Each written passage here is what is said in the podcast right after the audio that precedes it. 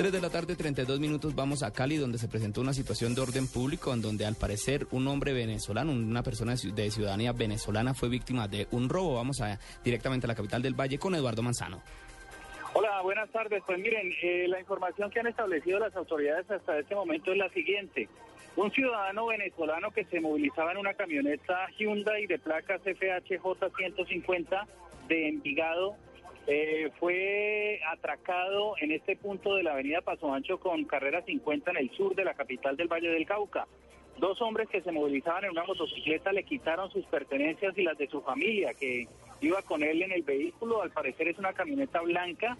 Eh, el eh, ciudadano venezolano identificado como Wilmar Giraldo lo que hizo en su reacción fue lanzar el vehículo contra los dos delincuentes atropelló a los dos delincuentes, la moto se encuentra debajo del vehículo, se provoca una explosión y un incendio que ya fue controlado por eh, los eh, bomberos de la ciudad de Cali.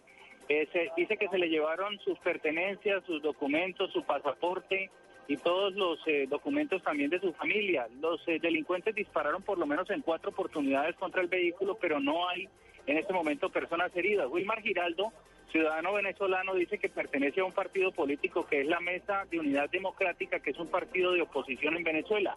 Dice que en su país ha recibido eh, intimidaciones y amenazas, pero que eh, vino de visita a la ciudad de Cali y a, a Colombia hace tres días y pues está sorprendido por lo que ha ocurrido. En este momento el caso es atendido por la policía y el CTI de la Fiscalía. Información en Cali, Eduardo Manzano, Blue Radio. Eduardo, muchas gracias. En noticias internacionales, el, gobierno de Gran, de Gran, Bretaña aceptó destruir parte del arsenal de armas químicas en Siria. La Secretaría de Relaciones Exteriores en Londres dijo que unas 150 toneladas de químicos industriales serían transportados por barco desde Siria a un puerto en el Reino Unido. 3 de la tarde, 34 minutos. Continúen con Blog Deportivo.